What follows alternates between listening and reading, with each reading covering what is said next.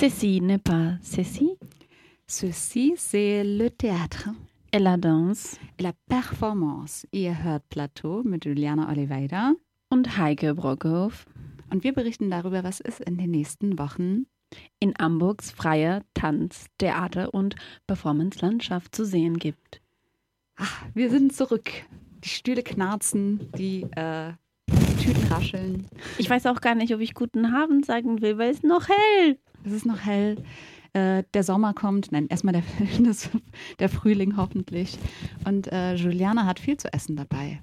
Ja, ich habe viel zu essen dabei. Warte. Äh, warte, warte ganz kurz. Ja, wir wollen so richtig die Liveness des Abends auskosten. Hier live im FSK erzählen wir euch ganz viel über die nächsten Wochen der. Äh Jetzt muss noch ein bisschen reden, weil ich habe einen trockenen okay. Mund. ähm, denn die nächsten Wochen der äh, Performance, Tanz, äh, Theaterlandschaft, die zwar Türen, die Türen zu hat, aber ganz, wo trotzdem ganz viel passiert. So, jetzt, ja, ich musste so ein bisschen rumstammeln. Jetzt bist ja, du wieder, wieder am äh, Mikro. Äh, ich habe ein, eine Neuigkeit, eine Neuigkeit, äh, Nachricht. Das Hauptsache Frei Festival ist ähm, verschoben worden. Es findet nicht jetzt, denn wir würden jetzt ähm, eventuell sogar die in der Eröffnung des Festivals mitmachen. Heute wäre der Eröffnungstag und wir hätten die Primetime. Den Primetime-Programmpunkt sind wir jetzt leider nicht. Das Festival wurde verschoben zum, äh, auf den 25. August bis zum 5. September 2021. Wir müssen uns ein bisschen gedulden. Bis und dahin, ja, haben wir aber viel schöne Dinge für euch vorbereitet, damit euch nicht zu langweilig wird. Genau, wir haben nämlich, wir selber hier in der Sendung, ein refreshen Look. Wir haben ein neues digitales Kostüm, neue Dress. Ich weiß nicht, was du da machst. ah, und äh, neue Fotos, nee, muss ich erst noch sagen, vom Büro Klaas. Ja, wir haben Büro Klaas, ein ja. neues Logo. Wir haben ein neues Logo. Das habt ihr vielleicht auch schon gesehen. Das ist online, schwirrt das so darum in der digitalen Welt. Und wir haben ähm, ein wundervolles Fotoshooting mit Jonas Fischer gemacht. Ähm, vielleicht tauchen bald irgendwann mal Bilder von uns auch auf, dann wisst ihr, wie wir aussehen und nicht nur, wie wir klingen. Weil wir uns nicht entscheiden könnten, haben wir ungefähr 43 unterschiedliche Versionen von unserem Logo und auch nochmal ungefähr 50 unterschiedliche Fotos. Also in den nächsten zehn Jahren äh, haben wir auf jeden Fall genug Content für unsere Social Media. Pandemiezeit ist Renovierungsarbeit. So, in der Vorbereitung zum Festival Hauptsache frei, weil wir jetzt sehnsüchtig darauf sind äh, und äh, nicht mehr warten können, haben wir schon gestartet. Und deswegen führen wir ab diesem Monat eine Serie von Interviews mit verschiedenen Macherinnen des Festivals. Wir starten mit zwei Künstlerinnen, Ina Römling und Torben Köschkes, die zusammen das Forschung und Designkollektiv Heft bilden. Das heißt, bis ähm, das Festival werden wir immer eher so ein paar Leute haben, die zum Festivalkern gehören. Ina studiert Kommunikationsdesign und schrieb ihre Masterarbeit über Parlamente und politische Architektur der Verhandlung. Und Torben promoviert zurzeit in der HAW, Hochschule für angewandte Wissenschaft in Hamburg, wo er an dem Forschungsprojekt Speculator Space arbeitet.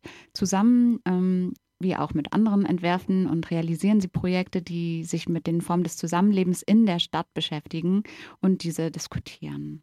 Beim Hauptsache frei verantworten sie das Design und Architektur von den wandernden Festivalzentrum. Was das genau ist, erfährt ihr gleich im Interview. Die dauert nämlich 13 Minuten. Viel Spaß! Ich bin jetzt mit Ina und Torben verabredet. Sie sitzen vor mir auf meinem Computerbildschirm, um genau zu sagen. Hallo Hina, hallo Torben. Hallo Juliana. Mag dir vielleicht ein bisschen über das Kollektiv selber sprechen? Ihr habt das im 2006 gegründet. Wie kam es dazu? Was ist das? 2016 haben wir eigentlich einen Projektraum gegründet, äh, wo wir Veranstaltungen organisiert haben und äh, Magazine Daten gesammelt haben, auch am Anfang sogar ein bisschen verkauft haben zum Thema Stadt und zur Frage, wie wir eigentlich zusammen leben wollen. Und aus dieser Projektraumstruktur ist dann eigentlich unser kleines Mini-Kollektiv entstanden. Und wir ähm, heißen jetzt eben Heft und wir sagen sozusagen als Untertitel, wenn man möchte, Design- und Forschungskollektiv. Wenn wir zusammenarbeiten, dann ist das immer unter diesem Namen, aber durchaus auch mit anderen Leuten zusammen. Also zum Beispiel haben wir ein Nachbarschaftsprojekt in Rotenburgs Ort, das Mikropol, mit einem Kollektiv von, ich glaube, sieben, acht, neun Leuten. Das hat auch gewechselt gemacht. Da haben wir jetzt nicht immer gesagt, wir sind Heft, da waren wir auch Sina und Torben. Das war sozusagen so eine Art Vermischung.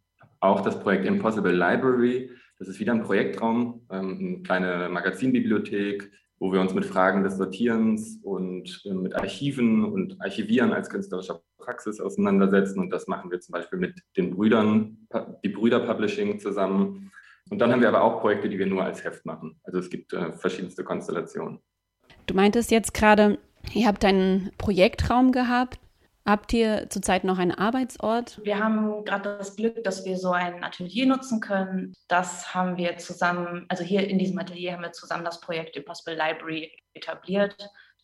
Die Impossible Library ist eben ein Ort, wo wir Magazine ähm, mit Magazinsammlungen zusammengeführt haben, die jetzt hier eigentlich natürlich begehbar sein sollten, was jetzt nicht geht durch die aktuelle Lage. Wir versuchen trotzdem weiterhin kleine Projekte dann innerhalb von der Impossible Library anzustoßen. Die sind ja natürlich im Moment gerade eher digital gestaltet, aber wir hoffen darauf, dass wir irgendwann wieder Leute hier empfangen können. Also mir gefällt das eigentlich ganz gut, dass, dass es so eine Art Mischung ist aus potenziell öffentlichem Ort und Arbeitsraum. Also wir sitzen auch hier jede Woche, wenn wir sozusagen unser Heftarbeitstag haben und dann kommen Leute draußen vorbei. Manche kennen wir, die sagen Hallo und irgendwie diese, diese Mischung finde ich eigentlich ziemlich optimal gerade. Mögt ihr noch äh, sagen, wo der genau sich befindet? In der Waterloostraße 43. Welcher Stadtteil ist das? Zwischen Altona und Eimsbüttel, also eigentlich direkt an der Grenze, äh, in der Nähe vom Alsenplatz. Das Festival äh, Hauptsache frei geht dieses Jahr in der siebte Ausgabe unter die, eine neue Leitung, Jens Dietrich und Christine Grosche. Die Leitung wechselt sich äh, jede drei Jahre. Und diese neue Leitung hat euch auch im Kernteam geholt. Wie kam es dazu? Ja, das ist eigentlich ganz schön, weil als Torben und ich an meiner Masterarbeit gearbeitet haben, ähm, den dialogischen Strukturen, haben wir uns auch bei einer Residency in Essen beworben, damit wir daran ungestört arbeiten können. Und auf Pakt in Essen haben wir dann eben auch Christine kennengelernt. Das ist 2018 gewesen. Drei Jahre her. Ja. Schon ein bisschen was her. Und dazwischen hatten wir auch nicht, nichts voneinander gehört, wirklich. Und dann. Vor ein paar Monaten. Ja, vor ein paar Monaten ist sie dann eben auf uns zugekommen und wir haben uns total gefreut. Also das. Und dann hat sie euch gefragt, ey, habt ihr nicht Lust, das Festivalzentrum vom Hauptsache frei neu zu konzipieren? Ich würde gerne an dieser Stelle erklären, dass das Festivalzentrum, also das Festival Hauptsache frei, gewöhnlicherweise so über vier, fünf Tage stattfinden und das Festival in unterschiedlichen Orten in Hamburg stattfindet. Lichthof Theater, in Sprechwerk, auf Kampnagel, in Monsum Theater. Das sind so freie Theater in Hamburg, die verteilt sind in der Stadt. Und das bedeutet dann, dass dieses Festivalzentrum auch wandert. Ich weiß nicht, wie weit ihr seid mit der Konzipierung. Mögt ihr ein bisschen über dieses, was, was ist dieses Festivalzentrum? Ja, ich kann ja mal anfangen, ein bisschen vielleicht nochmal da anzusetzen, was Ina gerade erzählt hat wo, wir, äh, hat, wo wir Christine kennengelernt haben. Da haben wir nämlich dialogische Strukturen gebaut und sozusagen, was damit gemeint ist, ist, dass wir ähm, architektonisch, kleine architektonische Settings aus verschiedenen Elementen ähm, entwickelt haben, dass die sozusagen Räume bilden. Räume, in denen eine Gruppe von, ja damals war das irgendwie, ich sag mal, drei bis 15 Leute irgendwie zusammenkommen konnte und über Dinge sprechen. Und die Vorstellung, die dahinter liegt, ist, dass sozusagen nicht nur die Art, wie wir miteinander sprechen, sondern auch der Raum darauf einen Einfluss hat, wie wir miteinander sprechen. Und dass wir sozusagen über verschiedene räumliche Elemente versucht haben, Verhandlungsraum, könnte, könnte man sagen, zu bauen, in dem hm, vielleicht sowas wie hierarchiefreier oder zumindest hierarchiearmer gesprochen werden kann und diskutiert werden kann. Und damals eben auf Pakt Zollverein in Essen, also in dieser Residency waren sieben verschiedene Künstlerinnengruppen und diese Struktur, die wir gebaut haben, ist während dieser Residency auch innerhalb des Gebäudes von Pakt gewandert. Und wir haben mit den Leuten, die da waren, verschiedene Gesprächsrunden gemacht. Und eigentlich ist das auch die Grundidee, die wir jetzt weitertragen oder die wir seitdem auch weiterentwickelt haben, dass in verschiedenen Kontexten und jetzt eben für für das Festival, für Hauptsache frei, nochmal noch mal neu denken, aber schon aus dieser Grundidee heraus denken. Das heißt, es gibt eigentlich Grundelemente, aus denen können sowas wie Bänke, ähm, Eingänge, Dächer, Liegen gebaut werden. Und die können aber jedes Mal neu zusammengesetzt werden. So eine Art Baukasten oder Werkzeug, sagen wir auch eigentlich ganz gerne dazu. Also es ist wie so eine Art Werkzeug, um konversationelle Räume zu bauen.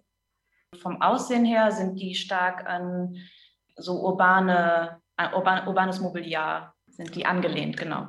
Das bedeutet, wenn man jetzt, man kennt ja vielleicht, wo man seine Fahrräder abschließen kann, diese Schweinerücken nennen sich die. So können auch die Bänke aussehen. Und das bedeutet auch, das sind jetzt keine äh, super gemütlichen, so permanente Architekturen, sondern die sind schon auch eher als Werkzeug gedacht. Also man sieht denen auch an, dass die ja, zum Ausprobieren einladen vielleicht. Kann ich das als Nutzer diesen Strukturen selber gestalten? Äh, nee, das, das nicht. Es ist, für das Festival haben wir uns überlegt, dass wir sozusagen vorher für jeden Spielort ein, ein Setting entwerfen und dass, die, dass wir jeweils sozusagen eine, eine Karte, so eine Art Tarotkarte oder Mini-Anleitung pro Setting machen und dass das Aufbauteam dann jeweils, bevor an, an einem neuen Standort das Setting aufgebaut wird, eine dieser Karten zieht und dann dieses Setting da aufbaut. Das heißt, es ist fast eine Kommunikation, die zwischen dem Aufbauteam und uns über sozusagen so eine Art Umleitung abläuft, aber trotzdem so, so ein Element reinbringt, was eine Art unbestimmtes Element, was sozusagen weder wir noch die wissen, sozusagen, was, was genau wird jetzt aufgebaut. Und insofern auch das Verhältnis zwischen dem Ort, wo es aufgebaut wird, und dem Setting selbst jedes Mal ein neues Spannungsverhältnis ergibt. Also wenn man zu jeder Spielstätte kommen würde als Besucherin, dann würde man jedes Mal ein anderes Setting vorfinden. Das heißt, es ist nicht ein Setting, was sozusagen mitwandert, sondern es ist eine flexible Struktur, die jedes Mal anders aufgebaut wird. Ina, du meintest, so der Ursprung dieser Ideen haben auch mit deiner Masterarbeit zu tun. Na, das ist eure, das ist eine eurer Schwerpunkte, ne? Heft handelt mit einer Idee oder was, was Stadt ist oder was Stadt sein soll oder wie ist das Zusammenleben oder wie ist das öffentliche Leben was hat diesen Konzept mit, mit vielleicht eine eure Idee, was, was Stadt können muss? Ähm, da kommen ganz schön viele zusammengesammelte Ideen drin vor, die wir uns auch alle nicht ausgedacht haben, also diese Theorien dahinter oder so. Aber um so ein paar zu nennen, es gibt eine ganz tolle utopische Schrift von PM, die heißt Bolo Bolo. Und da geht es zum Beispiel darum, dass sich in einer weit entfernten Zukunft die Nachbarschaften selbst organisieren. Da gibt es dann ganz viele spezifische Ausformungen in den Nachbarschaften. Also eine Nachbarschaft ist dann Versorgungsquartier, die eine andere Nachbarschaft, die kann ganz toll sich äh, um Fahrräder kümmern und so weiter und so fort. Also da geht es aber auch ganz viel darum, dass in den Nachbarschaften eben ganz viel auch ausgehandelt und verhandelt wird das war schon irgendwie dann leider später erst äh, eine Inspiration für uns, aber spielt da auch äh, gut rein. Dann gibt es das Subsidiaritätsprinzip. Äh, also eigentlich war das im ursprünglichen Vertrag der Europäischen Union äh, mit, also wurde das mitformuliert und das bedeutet eigentlich, dass sich die kleineren Einheiten sozusagen um ihre Belange kümmern, solange sie es können. Also dass Aufgaben eigentlich von den, von den möglichst kleinen Einheiten übernommen würden. Das heißt, von den, im, im Vertrag der Union ist, äh, der Europäischen Union ist es dann die Region und dann kommt sozusagen das Land und dann kommt die EU. Und wir spinnen das eigentlich weiter nach unten. Eben in die Nachbarschaften. So ein anderer Gedanke dahinter ist eben auch, dass wir auch sehen, dass es so eine starke Vereinzelung eben gibt, der eben entgegenzuwirken, weil da ja auch schon Potenzial steckt, dass man seine NachbarInnen kennt, dass man sich Stütze sein kann. Das hat viel mit Solidarität äh, zu tun und ich glaube, das kann einem schon viele Ängste nehmen, die Menschen sonst so spüren, wenn sie eben sich sehr allein fühlen und denken, dass all die Last, die so auf einem liegt, selbstverschuldet sei. Und ich glaube, das ist vielleicht so etwas, wo wir ansetzen, woher unsere Ideen kommen. Und wir führen das dann eigentlich zusammen unter diesem Wort Nachbarschaftsparlament und sagen sozusagen immer, wenn, sollte es irgendwann sowas geben wie Nachbarschaftsparlamente, wie auch immer die dann aussehen, dann wäre es schön, wenn, wenn wir da nicht nach den gleichen Regeln verhandeln, wie das in sozusagen offiziellen Parlamenten stattfindet, sondern eben hierarchieärmer und mit all dem, was Ina gerade gesagt hat. Und diese dialogischen Strukturen und im erweiterten Sinne auch eigentlich dann die Architekturen des Festivalzentrums können sozusagen als so eine Art Übungsraum auch verstanden werden. So ein langfristiges Üben, wie man vielleicht anders miteinander zusammenkommt und miteinander spricht und diskutiert und Dinge verhandelt. Trägt der Fakt, dass ihr jetzt in einen darstellenden Kunstkontext äh, arbeitet oder eure Konzept anwendet, dass das Festivalzentrum zum Beispiel ein Übergangsraum ist, endet das oder brachte das neue Herausforderungen zu euren Konzepten? Also ja und nein. Nein, deswegen, weil wir das eben ja auch innerhalb eines performativen Zentrums etabliert oder ausgetestet haben. Und da kamen schon ganz viele Fragen ähm, auf uns zu, mit denen wir uns vorher nicht so ganz beschäftigt hatten. Das konkrete Ankommen in einem Raum, wie sieht das aus, was macht das mit den Menschen und diesen ganzen ja, Beziehungsfragen eigentlich in solchen Kleinstarchitekturen. Damit wurden wir schon konfrontiert quasi, was auch schon irgendwie in die äh, Architekturen mit eingeflossen ist.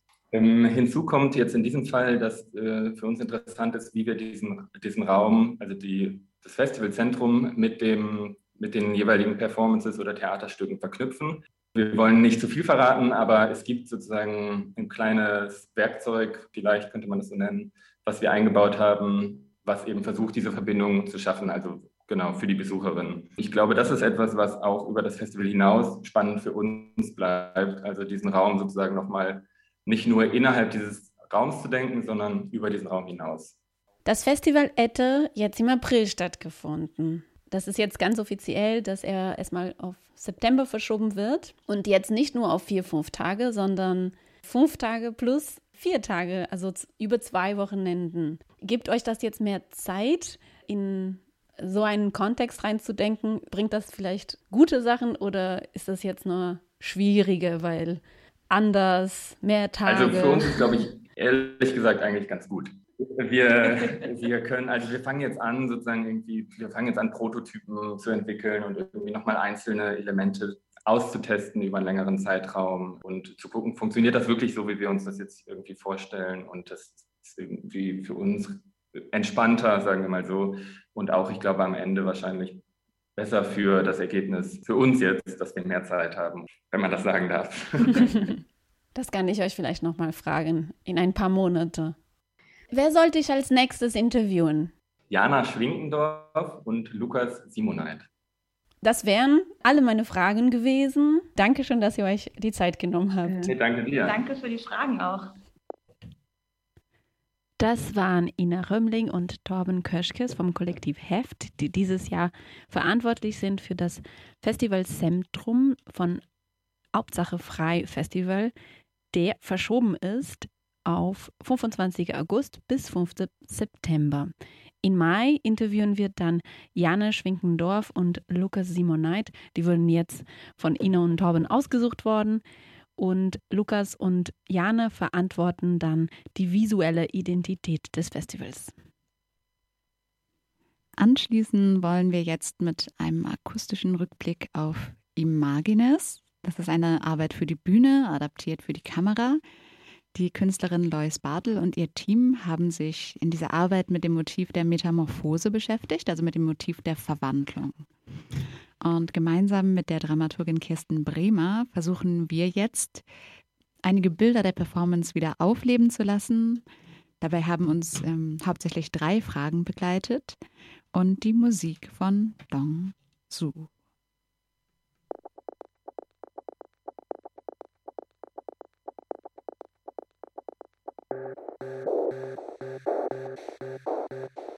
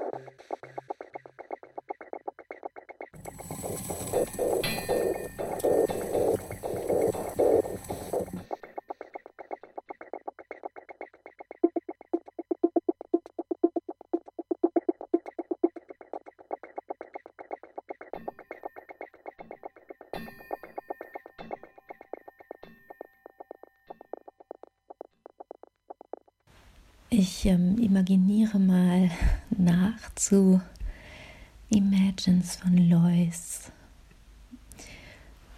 Und ihr habt gefragt, wer oder was verwandelt sich, was verschwindet, was erscheint. Hm. Ich finde es sehr spannend, dass ich am Anfang die. Ich bekomme am Anfang einen Eindruck von einer Geschichte, von einem Narrativ was sich aber dann nach und nach tatsächlich ent, ja, entkettet, entzerrt und in etwas Flüssiges für mich übergeht, in etwas ähm, Verwobenes, was mehr eine Form als ein Narrativ bekommt.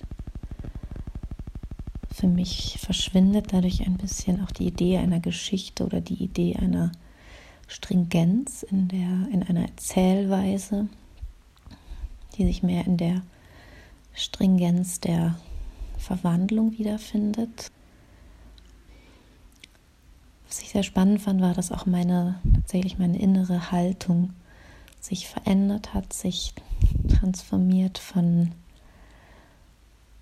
von einer sehr anfänglich sehr choreografisch durch diese Schnüren, durch die Bewegungen sehr stark getakteten und auch sehr klar im Raum verorteten ähm, Bildanordnung die dann eben auch natürlich durch die Filmperspektive ganz anders ähm, ja, mich mehr durchführt, durchfließen lässt.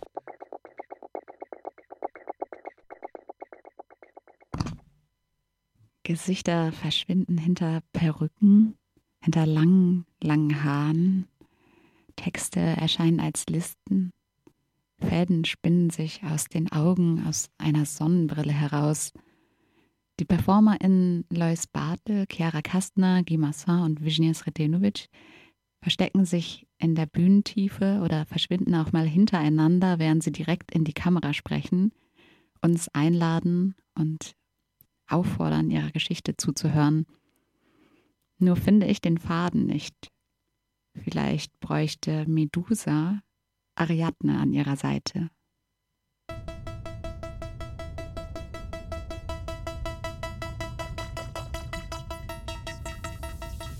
Wenn das Stück einen anderen Titel hätte, ähm, es könnte vielleicht Haare heißen. Ich finde, Haare sind sehr präsent.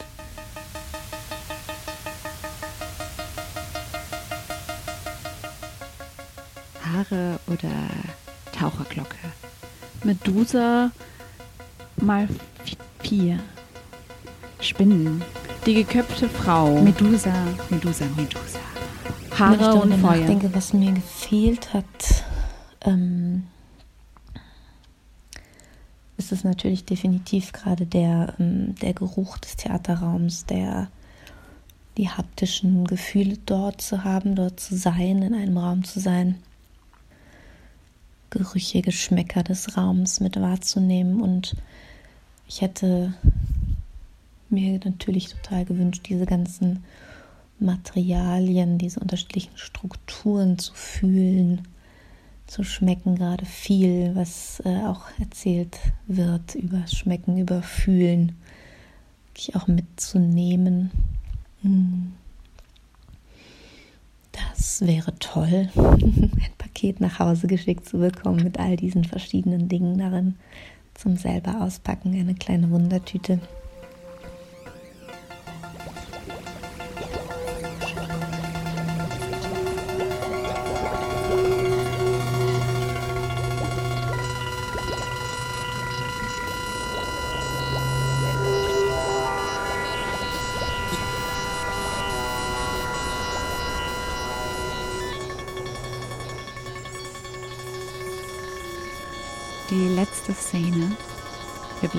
Mit der Kamera und unserem gelenkten Blick. Wir sehen schimmernde Materialien. Ich habe Lust, in diesem Raum zu sein und alles zu berühren. ganz allein mit der Magie der Dinge. Imagines war digital zu sehen im Lichthof Lab von 1. bis 11. April. Aber kein Grund, enttäuscht zu sein. Denn wenn ihr Lust bekommen habt, euch mit Verwandlung zu beschäftigen und äh, vielleicht sogar euch selbst verwandeln wollt, dann gibt es schon am kommenden Wochenende die Gelegenheit dazu. Ich rede hier von ISO, in Klammern Real Fiction. Und worum es dabei geht, das kann Juliane, die trägt hier neben mir, uns viel besser erzählen. Denn gemeinsam mit Greta Granderath leitet sie diese neue Initiative am Lichthoftheater. Das ist richtig. Aber vielleicht, also bevor wir jetzt in das reinspringen, was kommt, müssen wir noch einmal einen Schritt zurückgehen. Denn eure Projektreihe mit auch so diversen ISO-Titeln, die macht ihr ja schon länger. Und da würde ich dich einfach nochmal fragen, wie hat das angefangen? Angefangen hat es in 2015. Ähm, seitdem machen äh, Grete und ich Performances zum Thema der Privat- und Analogfotografie. Damals hießen sie nicht ISO, sondern OT ohne Titel. Ähm, das erste Mal, dass äh, sie ISO hießen, war dann im Januar 2020. Da haben wir ein Performance äh, zur Premiere gebracht im Lichthof-Theater. Ähm, und ein halbes Jahr später, im September, äh, haben wir dann unter der Name ISO 800 äh, ein Telegram-Chat ähm, über 24 Stunden gemacht, wo wir ein bisschen so unsere künstlerische Erfahrung im analogen Raum und im Theaterraum auf äh, diesen digitalen Raum übersetzt haben. Und daran arbeitet ihr jetzt auch weiterhin, aber mit einem größeren Team, oder? Ihr seid nicht mehr nur zu zweit. Genau, wir waren fünf Jahre nur zu zweit und jetzt ist das alles größer geworden. Wir, haben ein, wir machen das in Kooperation mit dem äh, Lichthof Theater. Das Kollektiv PK 3000 ist da auch dabei und wir haben darüber hinaus noch ein weiteres Team äh, an Personen, die von dem Kunstvermittlung und Digitalkultur kommen. Ein Medienpädagogin, ein ähm, Dramaturg ist auch dabei, es gibt auch jemanden, die ähm, Social Media für uns macht, weil die Kommunikation im digitalen Raum so wichtig ist und das machen wir auch. Das klingt nach einem riesigen Team. Und äh, was genau macht ihr jetzt eigentlich? Also, jetzt steht vor uns von, von jetzt bis Oktober führen wir eine Reihe von Chats im Telegram immer zum Thema Privatfotografie, sozusagen, das ist das Oberthema. Und dafür greifen wir ähm, Themen, die verhandelt werden im Stücke, die im Lichthof gespielt werden. Und diese Themen, die wir dann rauspicken, ähm, verknüpfen, verknüpfen, verknüpfen wir an den Chats und beleuchten und verhandeln innerhalb diesen Chats mit den Teilnehmerinnen, die da drin sind und durch den Filter der Privatfotografie. Also äh, jetzt stelle ich mir vor, dass ich da ganz viel von meinen privaten Fotos auch mit reinbringen muss. Kann das sein? Oder wie, wie läuft es ab in so einem Chat, wenn ich jetzt daran teilnehmen würde? Genau, du weißt, äh, vorab weißt du ungefähr, wie lange das dauert und du kannst da irgendwie sehr intensiv, aber auch löse teilnehmen. Wir haben ein bisschen das Gefühl oder das Bedürfnis, du kannst zu Hause sein und äh, die ganze Zeit äh, Fotoalben angucken, aber du kannst auch unterwegs sein und äh, einkaufen gehen oder so.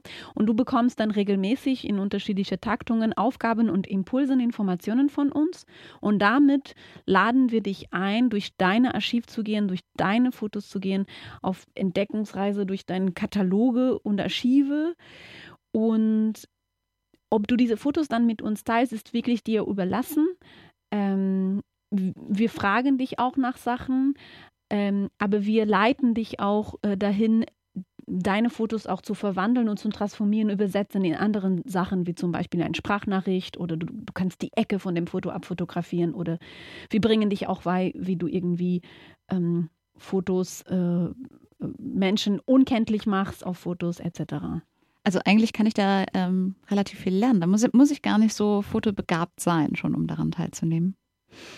Ähm, nein, ich würde nicht äh, sagen, dass du fotobegabt äh, sein möcht, musst. Äh, das ist. Äh, Oder fotogen vielleicht. Gut aussehend auf Fotos. das wäre von Vorteil. Ja, das ist immer so eine subjektive Sache. Ne? Aber ähm, wie denken äh, es dass es so, sowohl für Fotofreaks wie für Sammlerinnen, für, wie Selfie-Hater, aber auch für Menschen, die einfach vielleicht neugierig sind und ein bisschen mehr hm, kennenlernen wollen, irgendwie äh, über diese digitalen Tools, aber auch über Fotografie selber. Vielleicht sind sie selber digitale Experte oder ewig analogen Menschen. Also da ist nicht vorausgesetzt, dass man ähm, Dinge kann und Dinge weiß.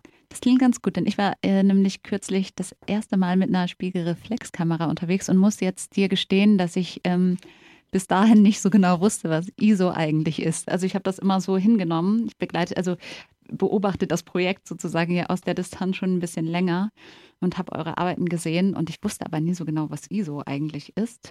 Und jetzt habe ich es gelernt, nämlich das ist die Lichtempfindlichkeit des Sensors von der Kamera.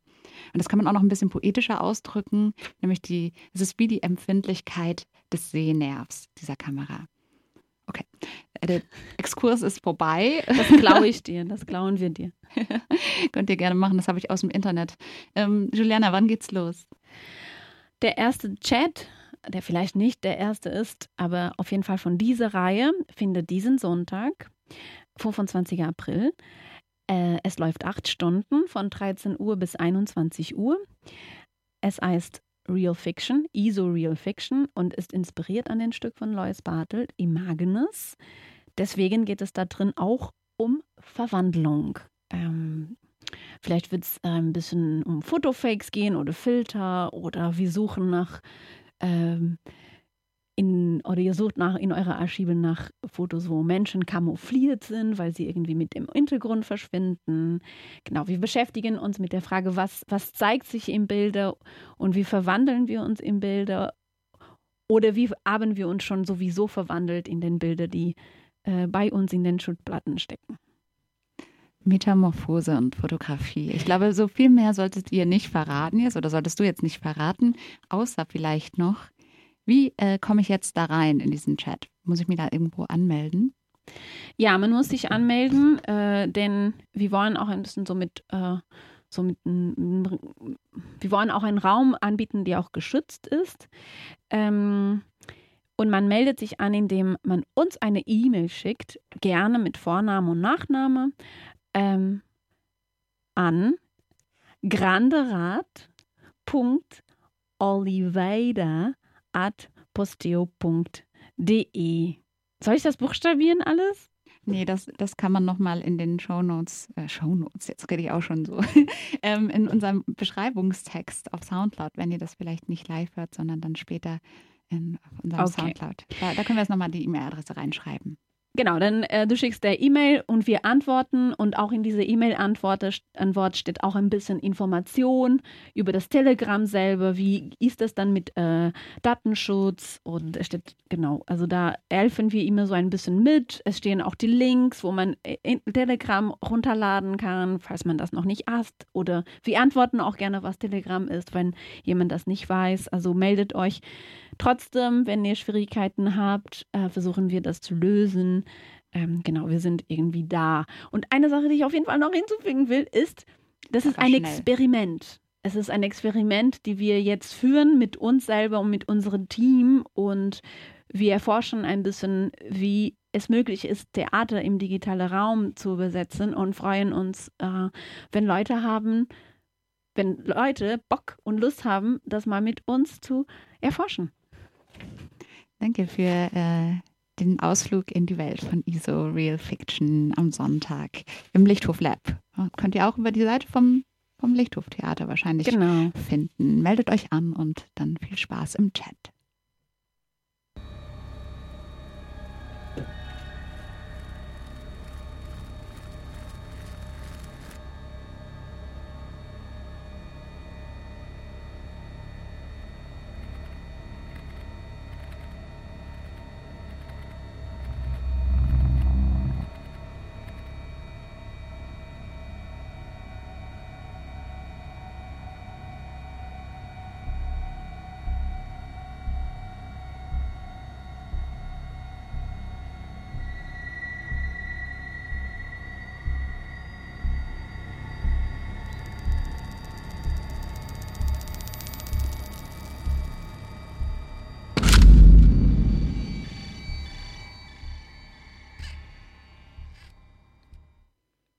Die Sounds, die ihr eben gehört habt, kommen von Christopher Rahm und seiner neuen Arbeit Security. Zu sehen auf Kampnagel beziehungsweise im digitalen Raum bei Vimeo vom 7. bis zum 16. Mai. Christopher äh, Ramm und sein Team, zu dem auch unter anderem, sind natürlich viele Leute dabei, die Choreografin Caroline Jüngst, die Dramaturgin Nathalie Baudy gehören, widmen sich, also dieses Team widmet sich in ihrer Arbeit der Sicherheitsbranche, also der Security-Branche. Warum brauchen wir überhaupt Sicherheit? Ist Sicherheit ein Produkt? So, wie hängen Sicherheit und vor allem Männlichkeit zusammen? Und wie sieht die Arbeitsrealität eines Security-Arbeiters aus? Dazu haben sie eine Reihe von Interviews mit Security-Männern, also hauptsächlich Security-Männern. Es gab auch ein paar Frauen, ein Frauenkollektiv da, darunter, haben diese Interviews geführt. Und zwei von den Interviewpartnern werden jetzt gemeinsam mit zwei weiteren männlichen Performern auf der Bühne stehen. In der Kulisse eines dystopischen Parkplatzes rangeln sich dann die Performer vom Kampfsport bis zur Contact Impro und suchen nach einem alternativen Verständnis von Sicherheit, jenseits von Kontrolle, Angst und toxischer Männlichkeit. Ist euch eigentlich klar, wenn wir nicht hier wären, wenn es keinen Sicherheitsdienst sagen würde, wir machen das, dann könntet ihr dieses Impfzentrum gar nicht betreiben. Denkt ihr, die Polizei stellt sich hier den ganzen Tag hin und leitet die Leute? Meint ihr, die Bundeswehr stellt sich hier hin und leitet? Machen die nicht. Genauso auch jetzt mit dem Einkaufen. Ohne uns hätten die Leute auch nicht einkaufen gehen können. Sie erkennen das noch nicht an. Wir sind halt immer das Geschwür, wir nerven die Leute. Wir stehen an der Tür und sagen, du musst jetzt eine Maske tragen, sonst kannst du nicht einkaufen. Ich glaube, das spielt auch viel eine Rolle, dass wir den Leuten einfach auf den Sack gehen und ich glaube, da haben sie auch keinen Bock drauf. Das ist höchst selten, wie du jetzt gerade sagst, mit der Anerkennung, dass Leute wirklich sehen, ja, okay, komm, ihr macht wirklich einen Job, das ist auch ein scheiß Job aber schön, dass sie macht. Auch das ist aber nicht, nicht die Regel. Das ist die Ausnahme. Die meisten Menschen mögen auch keine Polizei. Sie wissen, dass wir sie brauchen, aber sie mögen sie nicht. Das ist bei uns nichts anderes.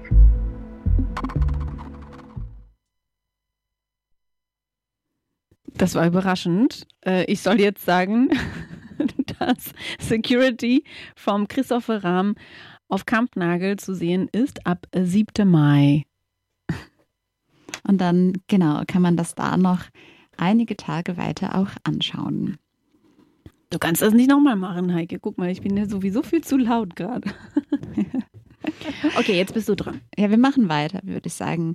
Denn ich, äh, du hast ja vorhin schon eine Neuigkeit angekündigt. Ich habe auch eine. Die ist jetzt schon ein bisschen älter, aber das macht gar nichts, denn das Projekt läuft weiter. Denn vor ein paar Wochen sind bei mir im Postfach endlich mal äh, gute Nachrichten eingetrudelt und zwar in Form eines Newsletters vom Hallo e.V. über ihre neue Initiative Werk, Werk, Werk. Vielleicht heißt sie auch einfach nur Werk. Aber das kam dreimal im Newsletter vor. Also vielleicht für alle, die nicht wissen, was der Hallo e.V. eigentlich ist. Das ist ein Verein, zur Förderung von raumöffnender Kultur, so nennen sie sich. Das heißt, sie versuchen Räume für eine Öffentlichkeit zugänglich zu machen, nachhaltig nutzbar zu machen, ähm, die sonst eigentlich dieser Öffentlichkeit erstmal verschlossen sind. Und ähm, vielleicht kennt ihr das Kraftwerk Bille in Hammerbrook. Das haben sie für Kunst, Kultur, Stadtteilkultur mit der Schallzentrale und den Hallo-Festspielen, also mit einem Festival sozusagen erschlossen. Und zuletzt haben sie auch in neuer Konstellation und auch in Zusammenarbeit mit diversen anderen Initiativen, ähm, unter anderem der Behörde für äh, Umwelt und Energie auch, einen ehemaligen Recyclinghof in Hammerbrook in einen ja vielleicht eher urbanen Park äh, verwandelt. Das heißt Parks. Jetzt war es eigentlich ein bisschen länger still um den Hallo e.V. Die haben noch ein Radiofestival gemacht, das will ich nicht unterschlagen. Aber ähm, wir haben uns jetzt gefragt, ja, was machen die denn eigentlich? Was macht eigentlich der Hallo e.V.? Und mehr dazu ähm, hört ihr jetzt von Dorothee Halbrock, Julia Englert und Nina Manz. Hallo, ich bin Doro. Ich habe vor sechs Jahren inzwischen den Hallo e.V. mitgegründet und bin seitdem auch der Vorstand. Aber vor allem, glaube ich, bin ich immer am Projekte initiieren und so ein bisschen den Überblick über allem behalten. Das ist meine Aufgabe. Alles klar, dann mache ich mal weiter. Ich bin Julia. Ich bin seit 2018 dabei. Bin damals über ein Uniseminar der Hafen City Universität dazugestoßen und äh, arbeite seitdem in den Projekten der Schallzentrale, äh, Parks und dem Werk mit, vor allem. Ich bin Nina und ich bin beim Hallo e.V. vor allem für Werk, Haus Neuer Arbeit ähm, am Start und ähm, bin seit zwei Jahren dabei.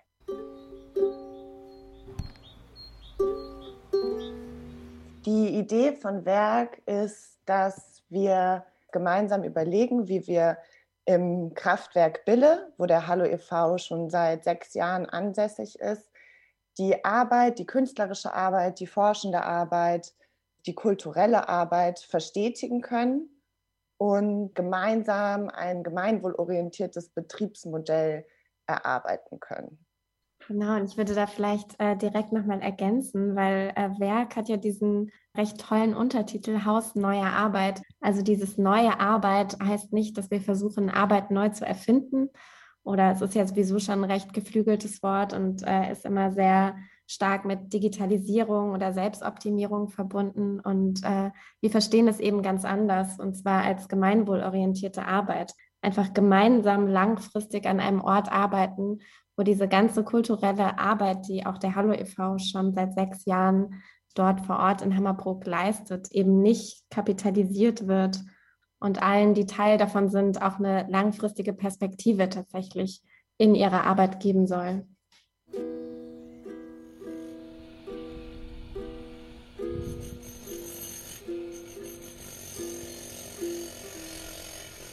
Der Hallo e.V. ist ein Baustein vom Werk. Es geht aber auch stark darum, die alten Nutzer und Nutzerinnen, alt in Anführungsstrichen, mit denen, die jetzt auch im Zuge von der Masterplanentwicklung Stromaufwärts und Elbe, äh, an Elbe und Bille auch noch in das Gebiet dazustoßen. Und derzeit planen wir mit möglichen Nutzer und Nutzerinnen gemeinsam eine Genossenschaft zu gründen, die dann sowohl unsere Trägerschaft als auch unsere Arbeitsstruktur so ein bisschen organisiert. Und auf einem größeren Maßstab geht es auch darum, dass das Gemeinwohl, das ist auch eine Frage des Eigentums und zu sagen, die Genossenschaft betreibt ähm, das Gebäude und eine gemeinwohlorientierte und gemeinnützige Stiftung kauft den Boden, sodass einfach eine Sicherheit gewährleistet ist, dass dieses Gebäude und der Boden dem Markt entzogen werden.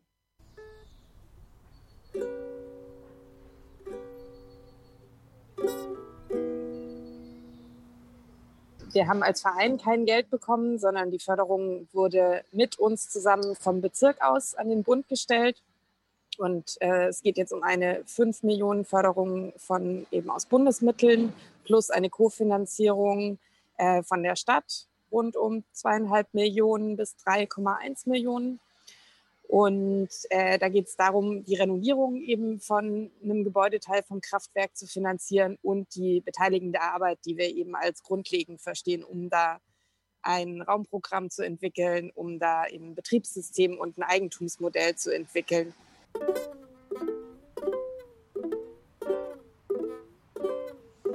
Also die Arbeit ist nicht nur Papierkrempel. Wir haben, glaube ich, genauso viel mindestens die ganze Zeit mit Menschen zusammengesessen und äh, gedacht und gemacht und ähm, hatten, haben an internationalen Austauschprogrammen äh, teilgenommen, haben uns in der Nachbarschaft bewegt, haben Leute eingeladen, rumfantasiert und aber natürlich auch viele, viele Anträge geschrieben. Das ist der Papierkram dabei auf jeden Fall.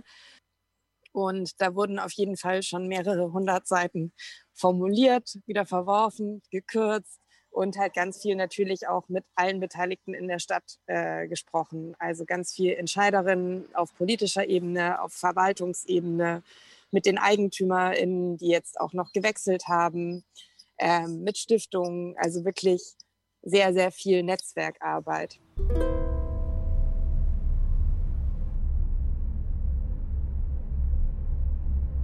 Werk ist Selbstorganisation mit allen Stärken und Schwächen. Ich finde, Werk ist auch so ein bisschen die Hoffnung in diesem ganzen, manchmal recht düsteren, der düsteren Realität dieser ganzen Stadtentwicklung und Kapitalisierung was entgegenzusetzen.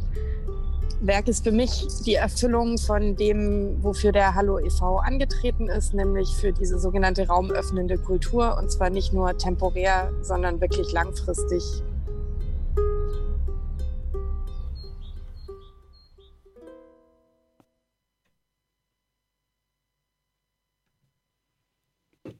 der Ukulele Juliana Oliveira. Ich, ich entschuldige mich. Warum? Das war äh, diese, das waren die dankbaren Zwischenklänge in einem langen Interview. Äh, ich verspreche es zu üben. ja, an dieser Stelle wollten wir eigentlich, wahrscheinlich nur ich, über deine Karriere als Ukulelistin, wenn man das so sagt, sprechen. Ähm, ja. Äh, Hast du da Ambitionen? Äh, natürlich. Äh, das steht mir jetzt ähm, ein, ein Welttour äh, schon in Sicht. ja, ist schon so in weiter Ferne, ne? so am, am Pandemiehorizont. Mhm. Äh. Meine Karriere an, an der Ukulele. Ähm, Hast du auch so eine Rechercheförderung für Ukulele beantragt? Nein. Okay. Ähm, Und mein Team bin ich auch nur ich bis jetzt. Also ich muss noch ein paar Quise machen. Und in wie viele Akkorde kannst du schon? Fünf. Ich kann fünf Akkorde. Und ich weiß nicht, welche die sind. Ich weiß nicht, wie sie heißen. Das ist auch nicht so wichtig, aber fünf ist schon eine ganz gute Anzahl, um uns nachher noch ein schönes Abschlusslied vielleicht zu spielen. Also wenn wir Glück haben, gibt es nachher noch live Ukulele aus dem Studio. Ich schreibe sie jetzt schon in meinen Kopf. Ja, ich schreibe schon mal Studio im FSK. Hier sind wir gerade. Plateau hört ihr mit Juliana und Heike. Weiter geht's. Ich äh, bin sehr gespannt auf das Instrument, die du nächstes Mal mitbringen willst. Weiter geht's.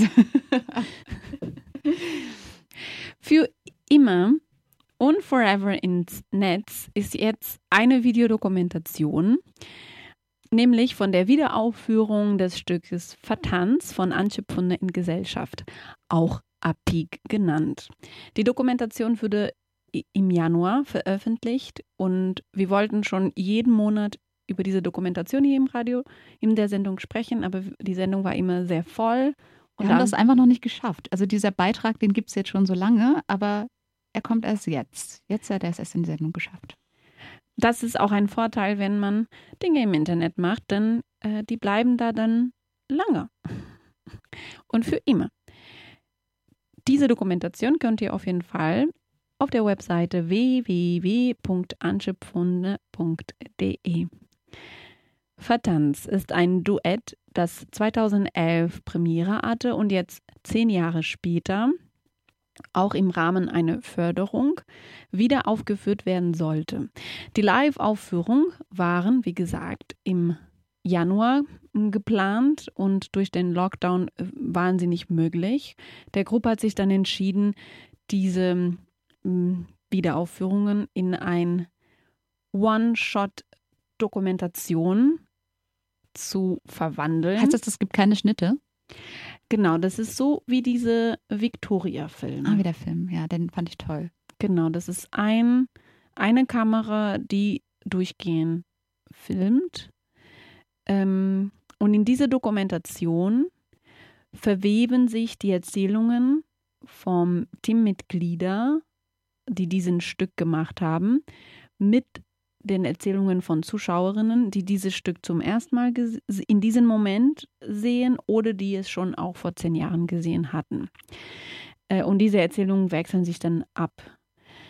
In der Spannung zwischen Erinnerung und den zehn Jahre später wieder aufgeführten Szenen schweifeln sie dann manchmal zu anderen Themen, zum Beispiel wie Nachhaltigkeit oder was, ist, was der Kunstsysteme ist und was der Kunstsysteme macht oder vom künstlerischen tun. Ich fand das sehr schade, dass dieses Stück nicht wieder aufgeführt werden könnte, weil es war sehr in diese Rahmung oder in einen Rahmen verpackt, die ein bisschen denken will, warum wir in der freien Szene Stücke machen, die immer nur ein paar Mal gezeigt werden, nur recht kurzfristig und dann später werden sie nicht mehr gezeigt. Und ich finde, das ein unterstützenden ähm, Vorhaben.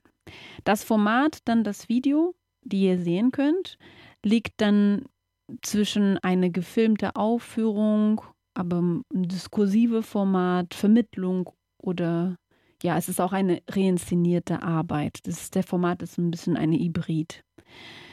Ich habe für jetzt Menschen gesucht, die sich vielleicht an das Stück erinnern könnten, die sie vor zehn Jahren eventuell gesehen haben oder gesehen haben. Ähm, ich habe es nämlich vorher nicht gesehen. Ich kenne das Stück aber nur von der Verfilmung von damals auf Film. Und ich habe eine Person gefunden. Sie heißt Stefanie Schwimmbeck. Ich kann mich an den Anfang des Stückes nicht mehr erinnern. An das Ende des Stückes kann ich mich leider auch nicht mehr erinnern. Auf der Bühne waren zwei Tänzerinnen. Beide hatten vom Schnitt her gleiche knielange Kleider an. Eines war sicher dunkelblau, das andere war entweder auch dunkelblau oder bordeauxrot. Worüber ging das Stück? Äh, ja, keine Ahnung. Kann aber auch sein, dass es mich damals auch gar nicht interessiert hatte und ich einfach so gern ins Theater gehen wollte an dem Tag. Ich habe mir damals die Vorstellung alleine angeschaut. Auf der Bühne waren äh, zwei weibliche Körper. Der eine war ein sehr langer, dünner Körper und der andere war etwas kleiner. In meiner Erinnerung ähm, sind sie in der Bewegung sehr leicht und äh, luftig, die sich auch mal ausgeruht haben. Und sie sind ähm, über die Raumdiagonale von rechts hinten nach links vorne und wieder zurück gesprungen und gehüpft und über ihren Fußspann gelaufen. In dem Stück kam vor ein Sessel, eine Gitarre, ein Teddybär, vielleicht auch ein Rabe. Es wurde gesprochen, musiziert, getanzt. Es gab dann irgendwann einen harten Cut, eine Unterbrechung und das Stück wurde von einem bestimmten Punkt an wiederholt, aber mit Veränderungen. Wenn ich an das Stück denke, kommt mir zuerst in den Kopf, dass ich mir damals eigentlich gesagt habe, ich möchte Gitarre spielen lernen und ich habe es leider immer noch nicht geschafft. Das war Stefanie. Aber ich habe noch eine weitere Person finden können, die sich auch an das Stück erinnern könnte. Und die werdet ihr vielleicht erkennen. Also, um ehrlich zu sein, sind meine Erinnerungen an Vertanzt von Antje Pfundner schon relativ blurry. Ich erinnere mich noch, dass, ähm, dass es viel Text gab. Zwei ähm, Performerinnen auf der Bühne, die so dunkle Kleider getragen haben und die für mich wie so Doppelgängerinnen eigentlich waren. Also so gleich gekleidet, wirkten vom Typ her auch ähnlich. Ich erinnere mich an das Stück, weil es die erste Arbeit von Antje Pfundner ist, die ich gesehen habe und auch eine der ersten Arbeiten, die ich auf Kantnagel gesehen habe. Und ich habe mich gewundert darüber, wie viel Text es eigentlich gibt in dem Tanzstück. Ähm, was haben die gesagt? Die haben, gab, kamen Zahlen vor auf jeden Fall und die haben auch mit Wiederholungen gearbeitet. Hm, ich habe auch so eine Erinnerung, dass sie immer wieder aufgehen und abgehen. Ich habe das Stück auf der K1 gesehen, auf Kampnagel. Und dass es aber auch relativ viele statische Szenen gab. Ähm, die Bühne habe ich ziemlich leer in Erinnerung. Vielleicht mit so ein, zwei, so ein paar Props. Musikinstrumente, glaube ich. Aber ich bin mir jetzt nicht so sicher, ob ich mich wirklich erinnere oder ob das nur daher kommt, dass ich andere Stücke von Antje Pfundner gesehen habe, in denen es dann auch zum Beispiel ein Klavier gab, immer so ein rollbares Klavier auf der Bühne. Vielleicht war das auch, ähm, vielleicht gab es das auch in, in Vertanzt. Ja, das war Heike selbst. Sie hat Das das, war Stück. ja ich. Ja, du hast das Stück gesehen. Vor Ja. zehn Jahren. Schon lange, lange, lang ist es her. Da wundere ich mich doch, wie unterschiedlich auch so Erinnerungen sein können. Das ist eine schöne Form. Ich finde, das sollten wir weiter betreiben, Erinnerungen an Stücke sammeln, die einfach schon so super lange her sind. Ähm, vielleicht können wir das ein bisschen für Hauptsache freimachen. Ja. Die Doppelgängerinnen, wovon du sprachst, ähm, ich verrate jetzt auf jeden Fall ein paar Sachen, aber nicht so viel. Aber diese Doppelgängerin, äh, das stimmt. Ähm, oder ja, äh, ähm, das war da mal so. Antje Pfunde und Silke Undetmarkt äh, stehen ähm, als Tänzerinnen auf der Bühne und ähm, reinszenieren immer mal wieder dieses äh, Stück dann auch eben diese Videodokumentation. Zusätzlich stehen aber die Teammitglieder auch im Video, die sitzen dann auf der, auf der Tribüne und äh, verhandeln sie deren Erinnerungen. Äh, darunter die Dramaturgin Ann Kerstin, die Kostümbildnerin Yvonne Marcour und der Musiker Sven Kaczerek. Auch zwei Zuschauerinnen.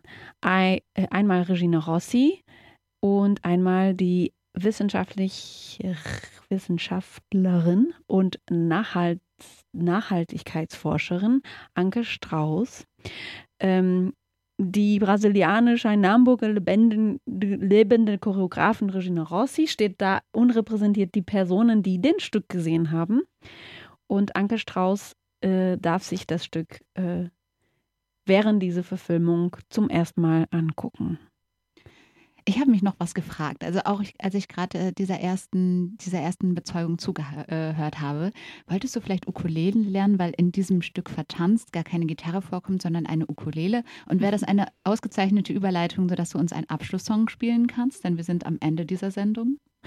Ja, wir sind am Ende. Ich äh, hole das jetzt hier mal rüber. Das, äh, der Antwort ist nein. Äh, ich übe gerade Ukulele für, auch für ein Stück von Antje Pfunde. äh, ähm, genau, aber das hat mit diesem Stück gar nichts zu tun. Äh, was denkst du, Heike? Bleibt das dann hier, äh, bleibt das immer im, im, im Netz, diese, diese Arbeit? Und wo, wo ist es nochmal, äh, sodass die Leute sich das angucken können? antjepfundner.de. Bravo. Das war Forever.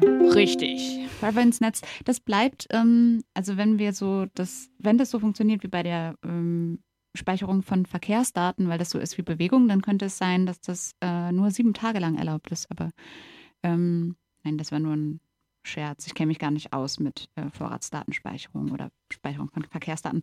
Ähm, du solltest jetzt ein bisschen Ukulele spielen und äh, nicht essen. Ich habe entschieden, Kekse zu essen. Wir haben nur noch zwei Minuten. Jetzt musst du uns noch hier was. Okay, okay. Ähm, genau. Also ich wollte aber auch noch mal dazu sagen, das ist Forever ins Netz, dass alles, was digital ist, hat ja trotzdem irgendeine materielle Komponente. Also es gibt ja irgendeinen Server, der da rumsteht, der plötzlich in Flammen aufgehen kann, der von einer Überschwemmung heimgesucht werden kann. Man könnte mit einem Vorschlaghammer draufhauen und alle Server zerstören, Festplatten kaputt machen, reinbeißen, keine Ahnung. Also, was heißt denn dann für immer? Ähm. Das. Vielleicht ist es dann sogar langlebiger, Dateien im eigenen Körper aufzubewahren. Was würde wohl Antje Pundner dazu sagen? Dancing Forever? Ach, wir sind am Ende dieser Sendung. Ja, wir sagen Tschüss. Es war schön mit euch heute. Äh, ja. Oh, das war falsch. Ja, das macht es nichts. tut mir leid. Ich, ja. Beim nächsten Mal mehr Ukulele von Julian Albert der eine grandiose Ukulele-Karriere bevorsteht. Ich muss jetzt aufstehen und schon äh, zum Pult vom Radio gehen, sodass wir das in der anderen Studio wechseln. Aber äh, äh, Heike bleib hier und sag euch, wann der nächsten äh, Sendung ist. Und ich Genau. spiele laut noch, sodass ihr mir hören könnt. Ja, am, am 19. Mai senden wir hoffentlich nochmal live aus dem Studio im FSK.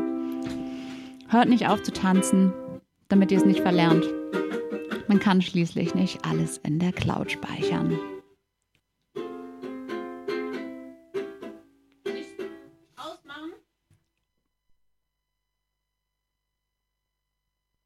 Wir haben noch 15 Sekunden, aber ja, mach einfach mal aus. Ich hab, ich hab. Ach so. noch fünf, vier, drei, zwei, eins. Tschüss.